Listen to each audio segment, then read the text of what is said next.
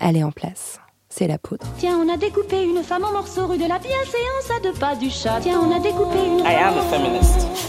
Je vous obsède avec une Je ne me constance suis pas conduit qui appelle quand même l'admiration. d'une façon conforme à ce qu'on attend d'une jeune fille d'abord et d'une femme ensuite. I'm sorry that I didn't become the world's first black classic Des pianist. femmes artistes, activistes, inspirantes, politiques, des femmes puissantes. Je crois qu'une femme qui existe dans son temps, à l'intérieur de son temps, n'a pas d'époque, elle Bienvenue. marque son époque. Dans la Boum poudre. Je suis Lorraine Bastide et aujourd'hui, je reçois Vandana Shiva. Le discours n'est jamais nous vous colonisons, nous vous prenons vos terres et vos vies, nous vous exploitons. C'est nous venons vous sauver. C'est ça le discours des colons. Mais la terre n'a pas besoin d'être sauvée. Elle est vivante et elle a besoin qu'on soit ses partenaires, qu'on prenne soin d'elle. Les femmes n'ont pas besoin d'être empouvoirées, elles sont puissantes. Le 21 janvier 2017, j'étais à Washington pour la Women's March. Cela a donné l'épisode La Marche que j'ai posté le 8 mars 2017. C'est là que j'ai enregistré le We are not afraid of Donald Trump du générique. J'arrive pas à croire que ça fait déjà trois ans. C'était, je pense, l'étincelle, la case départ de la révolution féministe que nous sommes en train de vivre. Et ce jour-là, il y avait un demi-million de femmes dans les rues de Washington. Parmi elles, Ashley McGray. Je m'appelle Ashley McRae. Je suis militante de l'association Absentee Shiny Tribe d'Oklahoma. Je suis aussi membre de la tribu des Oglala Lakota. Je viens de l'état d'Oklahoma, qui est une terre indienne. 39 tribus reconnues y vivent, c'est-à-dire 39 nations souveraines et indépendantes. Même si le gouvernement américain ne reconnaît pas notre souveraineté et continue de perpétuer le fracking et de construire des oléoducs qui traversent les terres sacrées où reposent nos morts. Ils ont déterré mes ancêtres pour construire un pipeline sous le lac Thunderbird. Ce qui est encore très compliqué à intégrer pour le féminisme blanc, c'est l'intersectionnalité. Mais en tant que peuple indigène, nous sommes automatiquement et déjà intersectionnels. Parce que nous devons gérer cette protection de l'environnement, cette violence contre nos hommes et nos femmes, la colonisation, le viol, le meurtre. Regardez autour de nous. Nous sommes toujours cernés par le terrorisme colonial. Nous avons fait face à cette oppression pendant 500 ans. Et quel est le visage de Donald Trump ou de la personne la plus progressiste qui soit? Le fait est que le gouvernement des États-Unis est une force occupante. Ils ont débarqué, ont volé notre terre, tué notre peuple, violé nos femmes, nous ont parqués dans des réserves, nous ont forcés à abandonner nos terres natales et nous ont imposé leur gouvernement. En tant que femme Lakota, en tant que femme Shawnee, je refuse ce gouvernement. Cette rencontre a été déterminante pour moi. C'est grâce à elle que j'ai compris que le patriarcat, le colonialisme et le capitalisme étaient les trois facettes d'un même système. Avec Vandana Shiva, on a parlé de garder espoir, d'enlacer des arbres et de désobéir.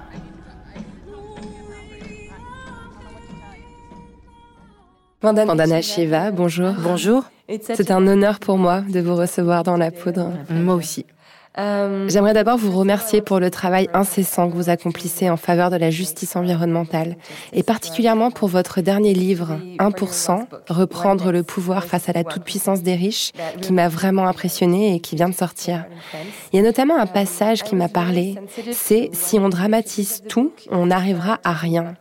Bien que votre livre mette en garde face aux dangers qui nous menacent, il transmet avant tout un message d'espoir. Je me demandais quelle place prenait l'espoir pour vous.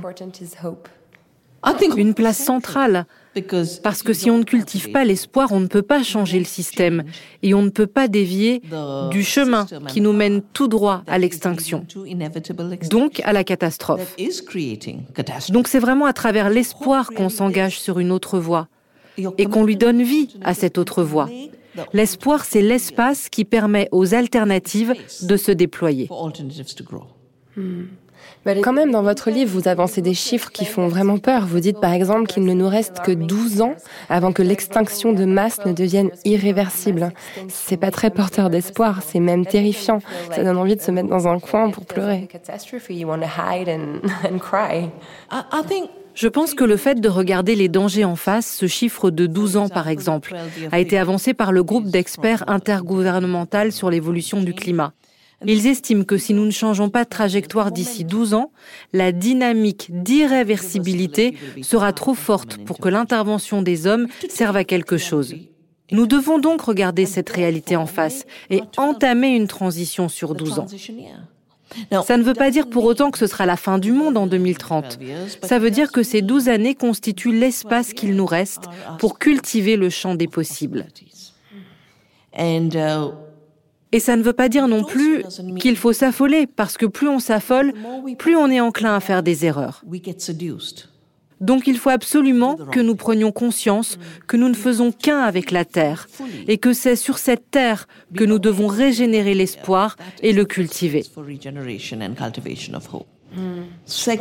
Ensuite, il faut que nous incarnions cet espoir à travers la façon dont nous cultivons la terre, dont nous nous nourrissons, dont nous nous habillons et également à travers les liens que nous entretenons les uns avec les autres. C'est cette culture de l'espoir qui permet d'opérer la transition. J'ai travaillé à la mise en place d'alternatives écologiques et je peux vous dire qu'en l'espace de deux ans, la réalité change. Au bout de trois ans, les communautés changent de façon de penser et adoptent d'autres valeurs. S'il y a bien une chose dont il faut se débarrasser à l'heure actuelle, c'est du fatalisme. Le fatalisme à l'égard de ce 1% de la population qui prend les commandes de nos vies au moyen de discours mensongers sur la technologie et le fatalisme qui nous convainc que nous courons à la catastrophe et que tout ne peut faire qu'empirer. Les choses changent. C'est la magnifique leçon qu'on apprend quand on observe la Terre. Et ce qu'on apprend aussi, ce que moi j'ai appris en travaillant avec les semences, c'est que quand vous plantez une graine pour obtenir une culture, pendant huit mois, la graine reste tranquillement sous terre. C'est une période de latence. Ce n'est pas une période morte. Elle attend juste le moment propice en termes de soleil, d'humidité, d'eau et de fertilité du sol. J'ai sauvé des graines que des femmes gardaient chez elles depuis 40 ans et qui se sont parfaitement épanouies. Et c'est ça qui me fait dire que lorsque les êtres humains donnent l'impression d'être inertes, ça ne veut pas dire que leur conscience ne peut pas s'éveiller à nouveau. Et qu'avec les extraordinaires capacités qui sont les leurs, ils ne peuvent pas penser les plaies de la Terre. L'être humain peut refleurir. Oui. Ce qui me parle beaucoup dans votre travail, c'est que ce soit dans vos livres ou dans les conférences que vous donnez, c'est que vous soulignez toujours que nous ne faisons qu'un avec la nature et avec la terre. C'est drôle parce que quand on entend les, les discours des collapsologues, par exemple, on a l'impression que l'homme essaye de se sauver lui-même en échappant à une terre en décomposition, alors que l'idée, c'est au contraire de sauver tout, la terre et nous. Et ça, vous le soulignez souvent. And you remind this link. Yeah. So you know, I oui, vous savez, j'ai commencé par faire des études de physique, mais j'ai délibérément choisi de ne pas cultiver la pensée mécanique. J'ai délibérément choisi de faire un doctorat sur les fondements de la théorie quantique afin de cultiver la pensée de la non-séparation de la potentialité et du non-essentialisme. Car là où il y a du potentiel, il n'y a rien d'essentiel. Les propriétés ne sont ni figées, ni déterminantes. Et du coup, les trajectoires non plus. La nôtre de trajectoire est ouverte et elle englobe la Terre parce que nous ne faisons qu'un avec elle. Dans mon livre Staying Alive, je posais les questions suivantes. Qu'est-ce qui fait que tout un tas de gens pensent qu'une forêt est une simple réserve de bois? Qu'est-ce qui fait que les hommes, surtout, estiment qu'un cours d'eau se limite à tant de kilowatts d'énergie à exploiter? Qu'est-ce qui les pousse à développer cette approche extractiviste de la Terre? Et c'est là que dans mes recherches, j'ai découvert un livre de Francis Bacon dans lequel il parle de la naissance du temps masculin. Selon lui, la séparation avec la nature, qu'il appelle connaissance objective, reposait sur l'idée que la nature était inerte, qu'elle était morte et que nous n'en faisions pas partie. Et c'est ce qu'il a baptisé la naissance du temps masculin. C'est la naissance de la destruction de l'environnement. Et cette destruction s'est faite en à peine 300 ans mais partout dans le monde, des femmes, des populations indigènes et des penseurs de l'écologie pensent autrement. Et aujourd'hui, l'heure est venue que nous tous, dans toute notre diversité, nous nous lancions dans une gigantesque entreprise de régénération. Pour dire non, notre extinction n'est pas une fatalité. Vouloir fuir sur Mars est une idée stupide. Et l'effondrement n'est pas inévitable. Les collapsologues veulent qu'on se sauve nous-mêmes pendant que le reste meurt, mais c'est hors de question. Oui. Hors de question. Bien sûr. N'oublions pas que vous êtes à la base une scientifique très brillante. Vous avez fait un doctorat en physique, vous êtes spécialiste euh, dans la... En théorie quantique. Dans la théorie quantique. Les fondements de la théorie quantique. La théorie quantique, oui. Un sujet qui échappe à la plupart des gens. Et pourtant, vous critiquez le fait que la science soit présentée comme la seule et unique vérité. Pour vous, ça n'est pas ça, la connaissance. Je pense que c'est vraiment difficile pour nous autres occidentaux de se défaire de l'idée que la science est la vérité. Vous amenez l'idée de façon très subtile.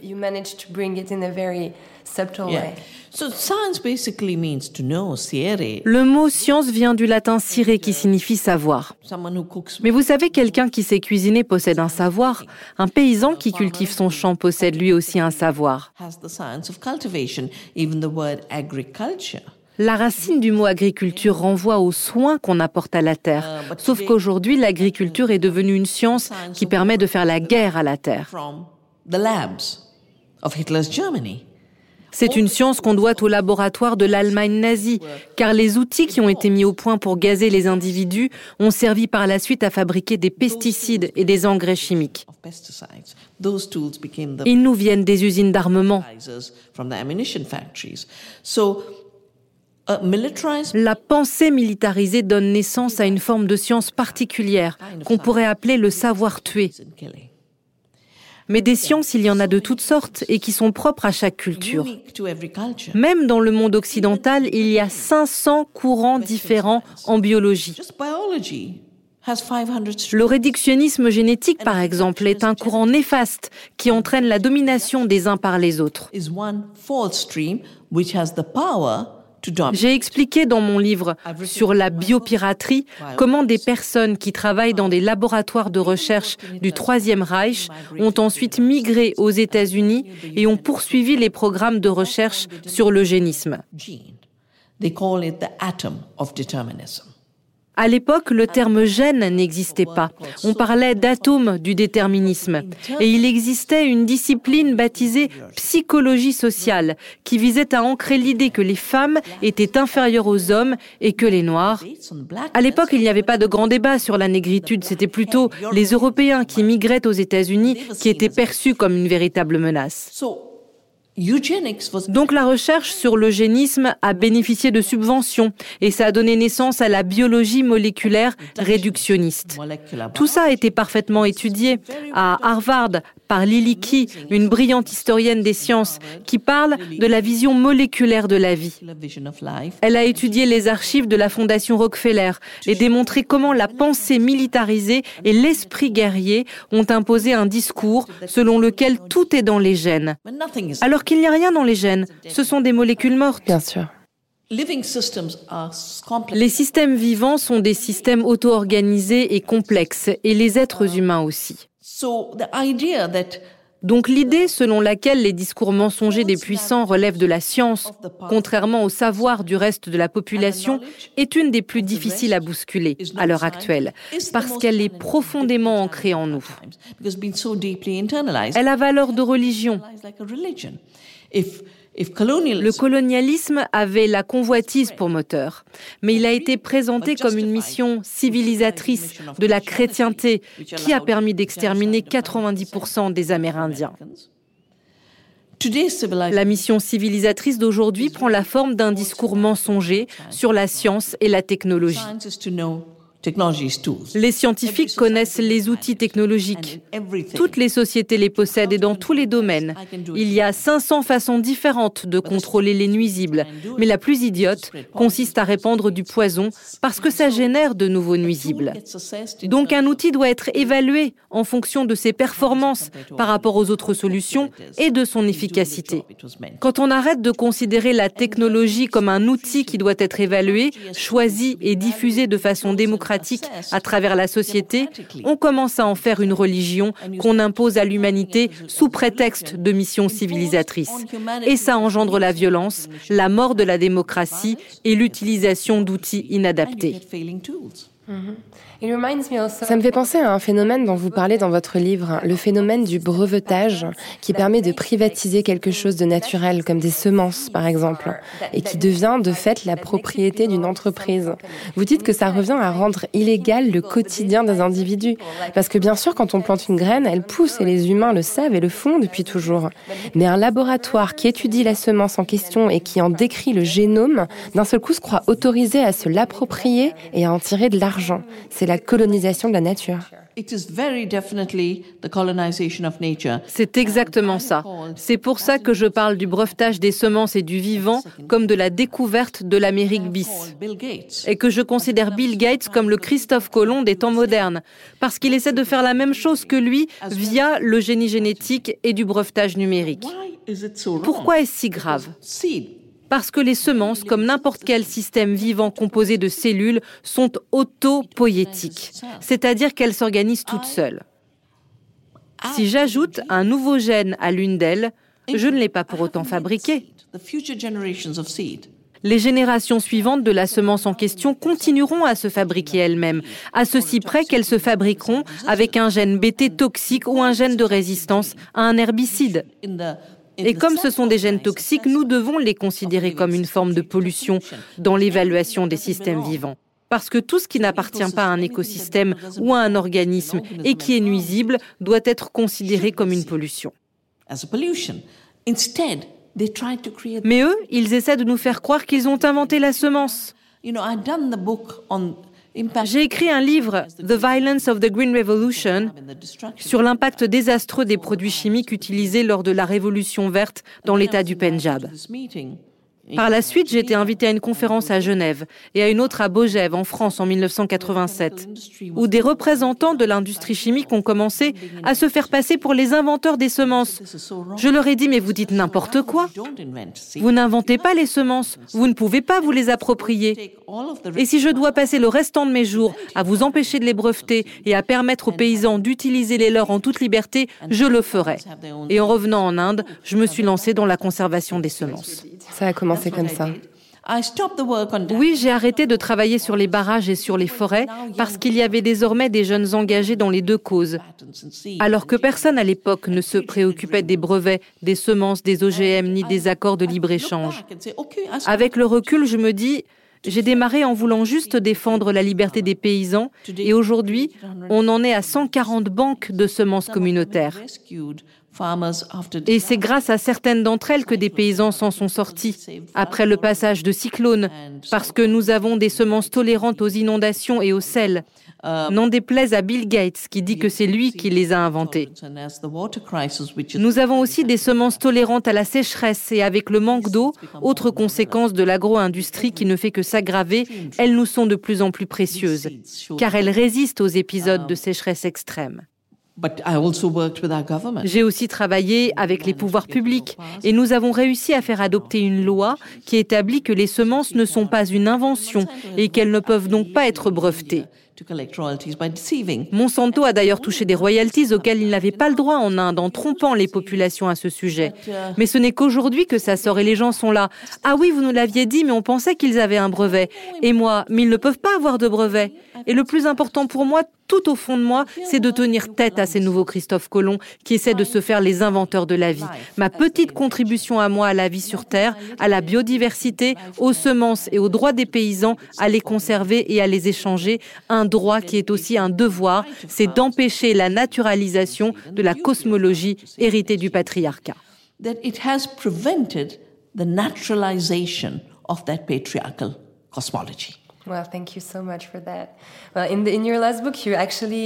On ne peut que vous en remercier.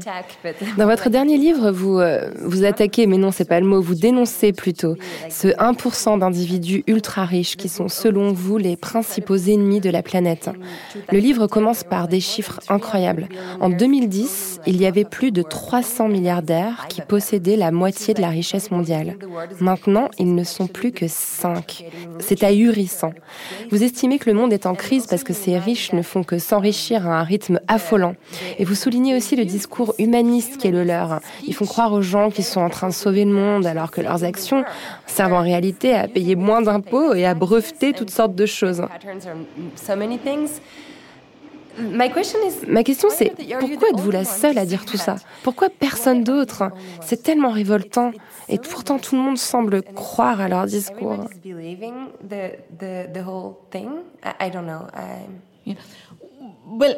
Tout d'abord, il ne faut pas oublier que déjà lors de la première grande vague de colonisation, la mission civilisatrice était censée être bénéfique aux populations, même si être civilisé, ça voulait dire se faire tuer. C'était le même discours. Donc d'une certaine manière, ce qui se produit aujourd'hui, c'est tout simplement la machine argent qui ne fait que nous répéter ⁇ c'est pour votre bien ⁇ C'est pour votre bien. Pour votre bien, oui, la colonisation des paysans africains, c'est ⁇ nous venons vous sauver ⁇ Les missions colonisatrices viennent toujours au secours des colonisés. Le discours n'est jamais nous vous colonisons, nous vous prenons vos terres et vos vies, nous vous exploitons. C'est nous venons vous sauver. C'est ça le discours des colons. Mais la Terre n'a pas besoin d'être sauvée.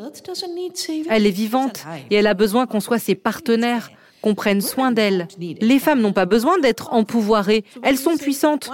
Donc quand vous me demandez pourquoi il n'y a que moi qui dis tout cela, je pense que ça tient en partie au fait que j'ai toujours été sensible aux causes éthiques, aux causes écologiques et aux causes qui touchent l'humanité.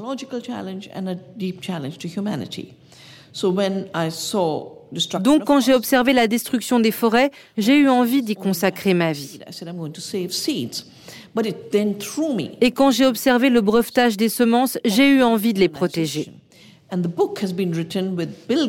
Et c'est là que j'ai touché du doigt cette nouvelle colonisation. Quand j'ai écrit 1%, c'était Bill Gates qui en dirigeait la phase la plus récente.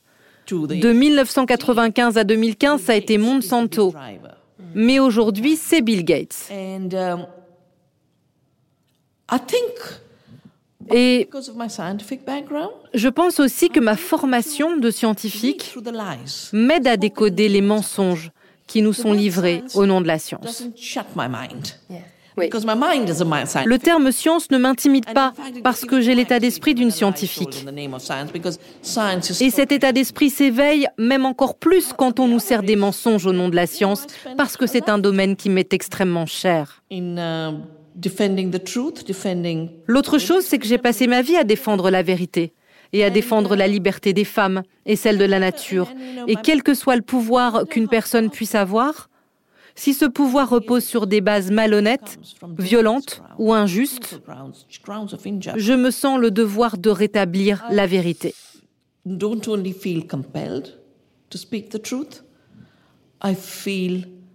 C'est absolument essentiel pour maintenir une certaine solidarité avec les autres. Donc quand on me donne cet espace où je peux m'exprimer, je le fais.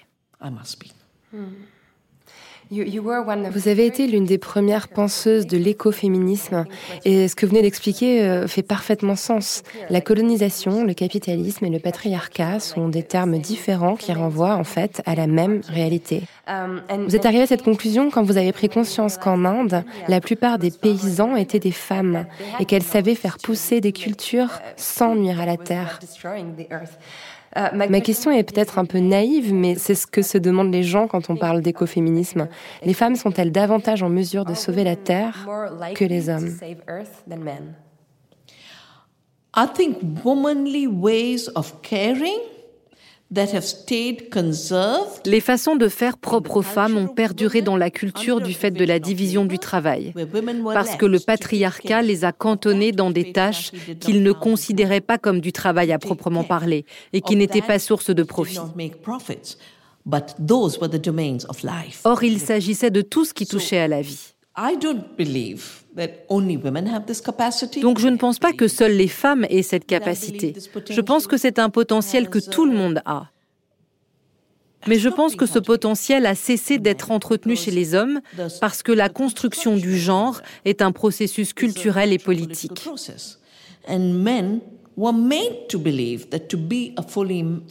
Et on leur a fait croire que pour être de vrais hommes, il fallait qu'ils gomment toute faiblesse.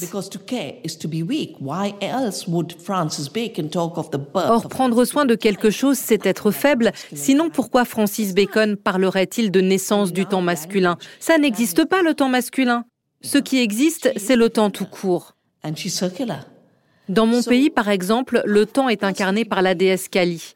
Elle est souveraine et circulaire. Um, Je pense qu'on nous a poussés à oublier nos potentiels.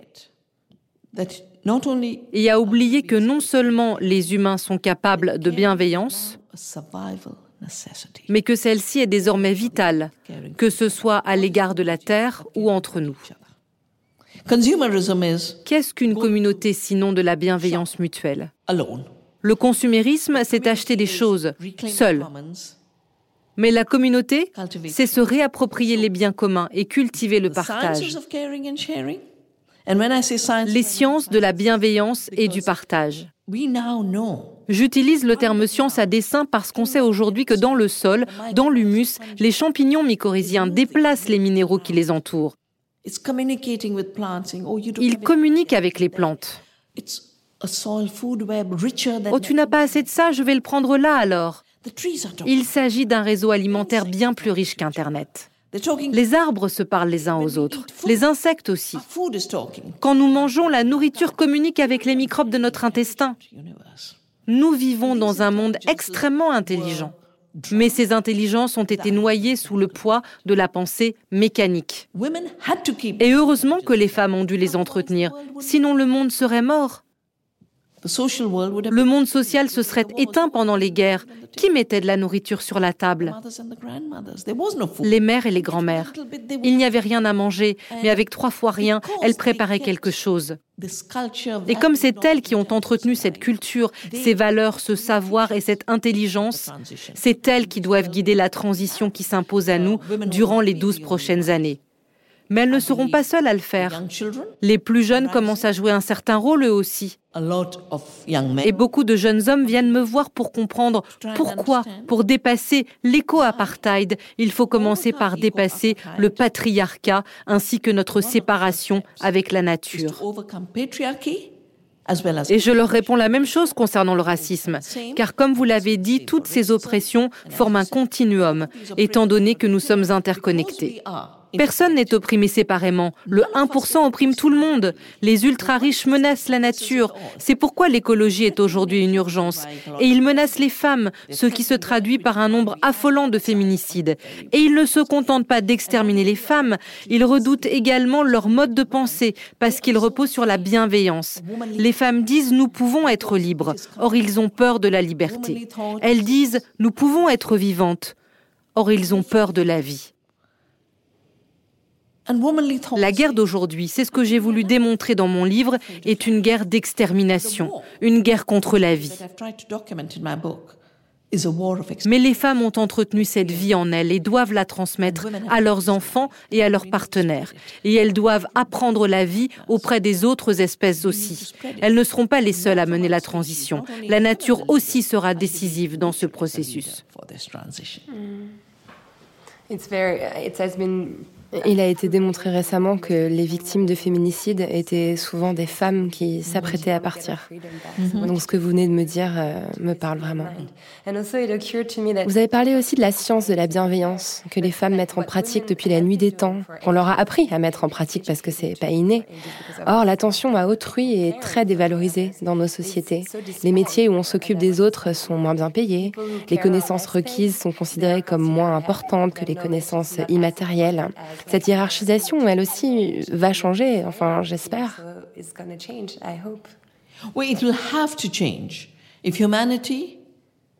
Il faudra qu'elle change.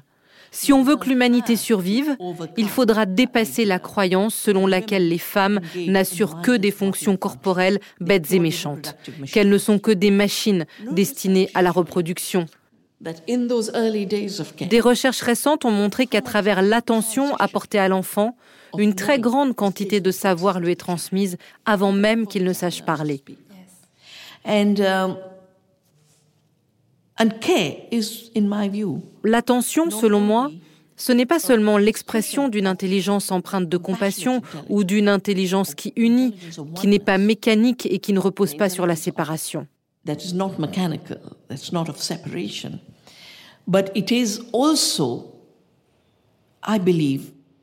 C'est aussi un savoir, mais un savoir qui fait partie intégrante du faire et du vivre.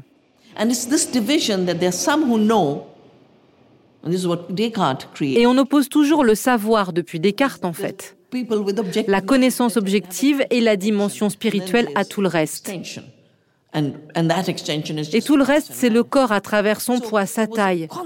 Le corps a toujours été méprisé, y compris celui de la terre, qui a été déclaré mort et celui des femmes qui a toujours été considéré comme une simple machine. L'intelligence a toujours été perçue comme étrangère à la Terre et aux femmes. Aujourd'hui, non seulement les nouvelles sciences découvrent que ce n'est pas le cas, mais les cultures indigènes ont le courage de dire ⁇ nous, nous le savions ⁇ Elles l'ont toujours su en fait. Vous avez grandi dans la nature. Votre père était conservateur de forêt et votre mère cultivait la terre. Est-ce que votre enfance a été déterminante dans votre parcours militant? Uh, Mon enfance m'a donné accès à une certaine réalité. Et c'est la disparition de cette réalité qui a fait de moi une militante. J'ai décidé de m'engager le jour où j'ai constaté qu'une forêt où je voulais aller avait disparu. C'était juste avant mon départ pour le Canada où j'ai fait mon doctorat. Je voulais emporter un peu de terre himalayenne avec moi, mais la forêt avait disparu. Et la rivière n'était plus qu'un malheureux filet d'eau.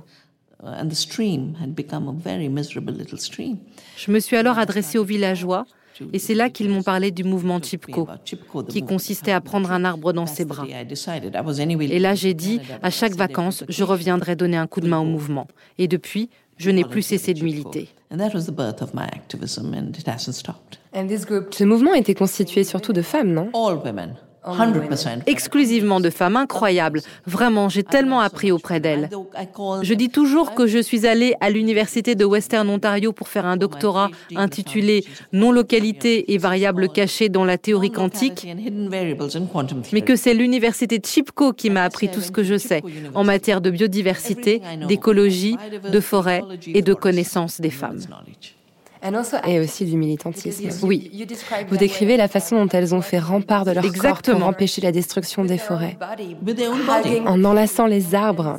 Et ça a donné naissance à... C'était au début des années 80, c'est bien ça? Non, au début des années 70. Des années 70. Vous avez réussi à faire voter une loi en 1981, non?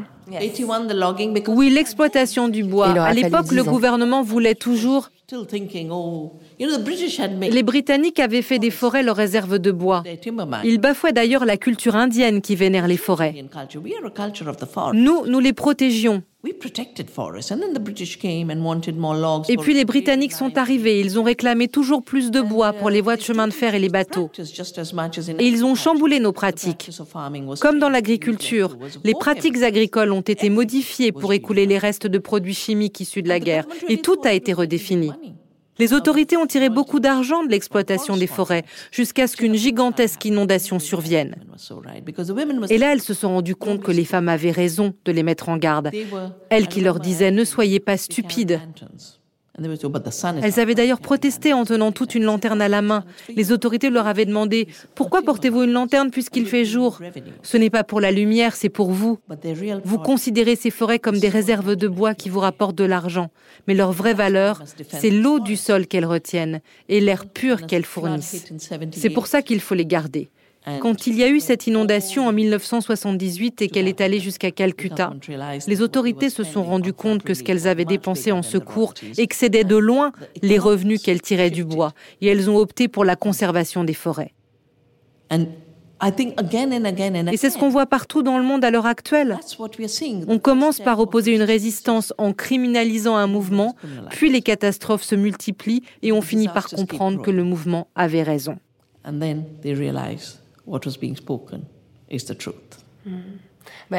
Elle pratiquait déjà, et c'est ce qu'on retrouve dans votre livre aujourd'hui, euh, plus de 40 ans après. 45, 47 même. 47 ans même, la désobéissance civile. Oui, c'est une technique que vous revendiquez encore aujourd'hui, vous la prônez et je ne suis pas la seule. Regardez Extinction, Rébellion aujourd'hui. Qu'est-ce qu'ils font? Je ne crois pas qu'ils aient lu mon livre, ou peut-être que si. J'espère que si.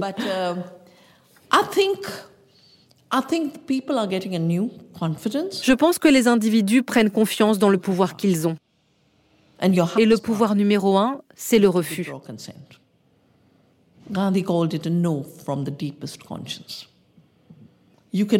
C'est ce nom qui nous vient du plus profond de notre conscience. On ne peut être que fort quand on écoute ce qu'elle nous dicte, quand elle nous dit que l'extinction n'est pas inévitable. Résultat, on s'oppose aux actions qui entraînent cette extinction. Voilà la désobéissance civile d'extinction-rébellion. L'enlacement des arbres avec le mouvement Chipko, c'était de la désobéissance pour protester contre le système d'exploitation des forêts. Toute ma vie, les actions que j'ai menées ont exprimé le refus de me plier à la loi ou à une structure. Et souvent, j'ai dû me livrer à une vraie réflexion pour déterminer l'action à mener. Quand j'ai entendu des sociétés parler de brevetage des semences, d'OGM ou de lois internationales sur la propriété, je me suis dit, mais c'est de l'impérialisme sur le vivant. Comment faire pour s'y opposer? Quelle forme de désobéissance civile choisir? Et en m'inspirant du roi de Gandhi et dans ses satyagrahas, j'ai dit, nous allons conserver nos semences et nous n'obéirons à aucune loi qui nous en empêcherait. Et depuis, c'est de cette façon que je travaille au sein des communautés. Les communautés prennent toutes un engagement. Elles reçoivent les semences de la nature et des ancêtres. Donc il est de leur devoir de restituer cette biodiversité dans toute sa richesse et toute son intégrité. Nous refusons donc de nous plier aux lois et d'adopter les technologies qui nous empêchent de tenir cet engagement.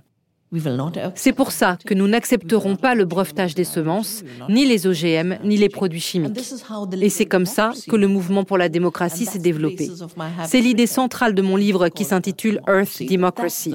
C'est ça l'avenir. Soit nous travaillons tous de concert en tant que famille terrienne interconnectée, nous défendons notre liberté collective et nous bâtissons un avenir, soit nous nous éteindrons de façon collective. Vous avez mentionné Gandhi à plusieurs reprises. Vous en parlez aussi dans votre livre en décrivant ces modes d'action qui sont encore utilisés aujourd'hui.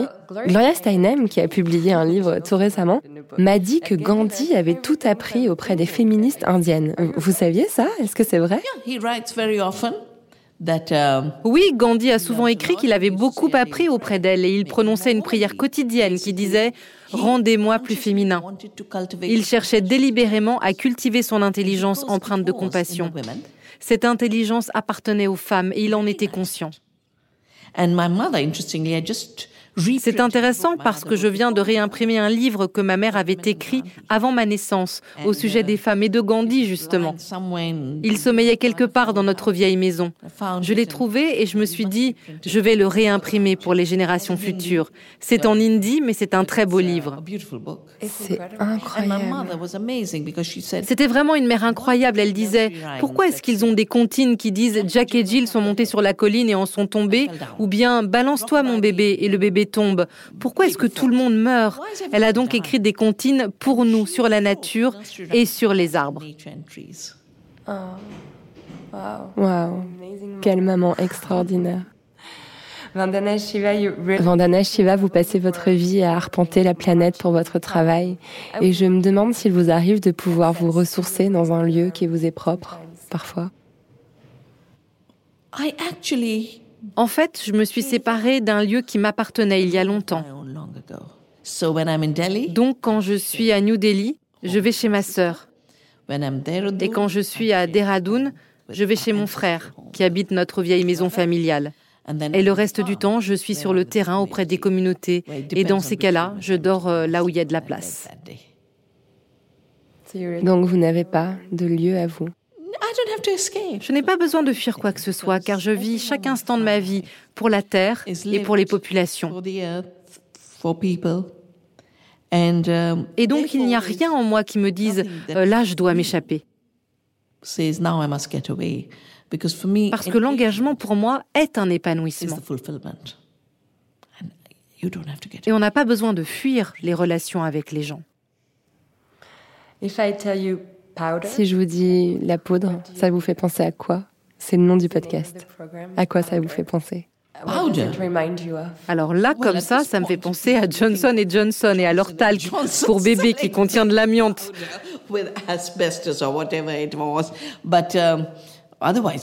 Mais sinon, la poudre euh, à la beauté, sans doute.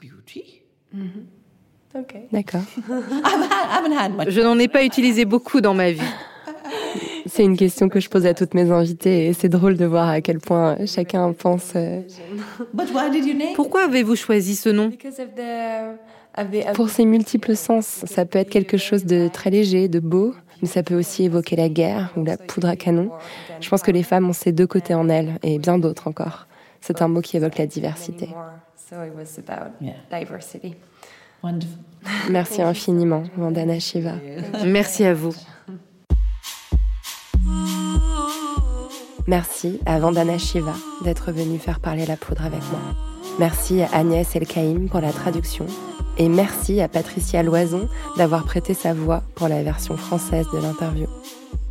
La Poudre est un podcast produit par Nouvelles Écoutes. Merci à Aurore Meyer-Mailleux pour la réalisation, à Gaïa Marty pour la programmation, la prise de son et le reste. Merci à Charles de Cilia pour l'enregistrement du doublage. Au mixage aujourd'hui, Marion Emery. Merci à Bonnie Banane pour sa chanson dans le générique. Merci à vous pour l'écoute. On se retrouve sur Internet, Instagram, Twitter, Facebook. La poudre est partout. Si vous avez des réflexions, des compliments ou des critiques à faire, n'hésitez pas. J'adore ça. Ah, j'allais oublier, pour lire les mêmes livres que moi, allez sur le site La Poudre lit.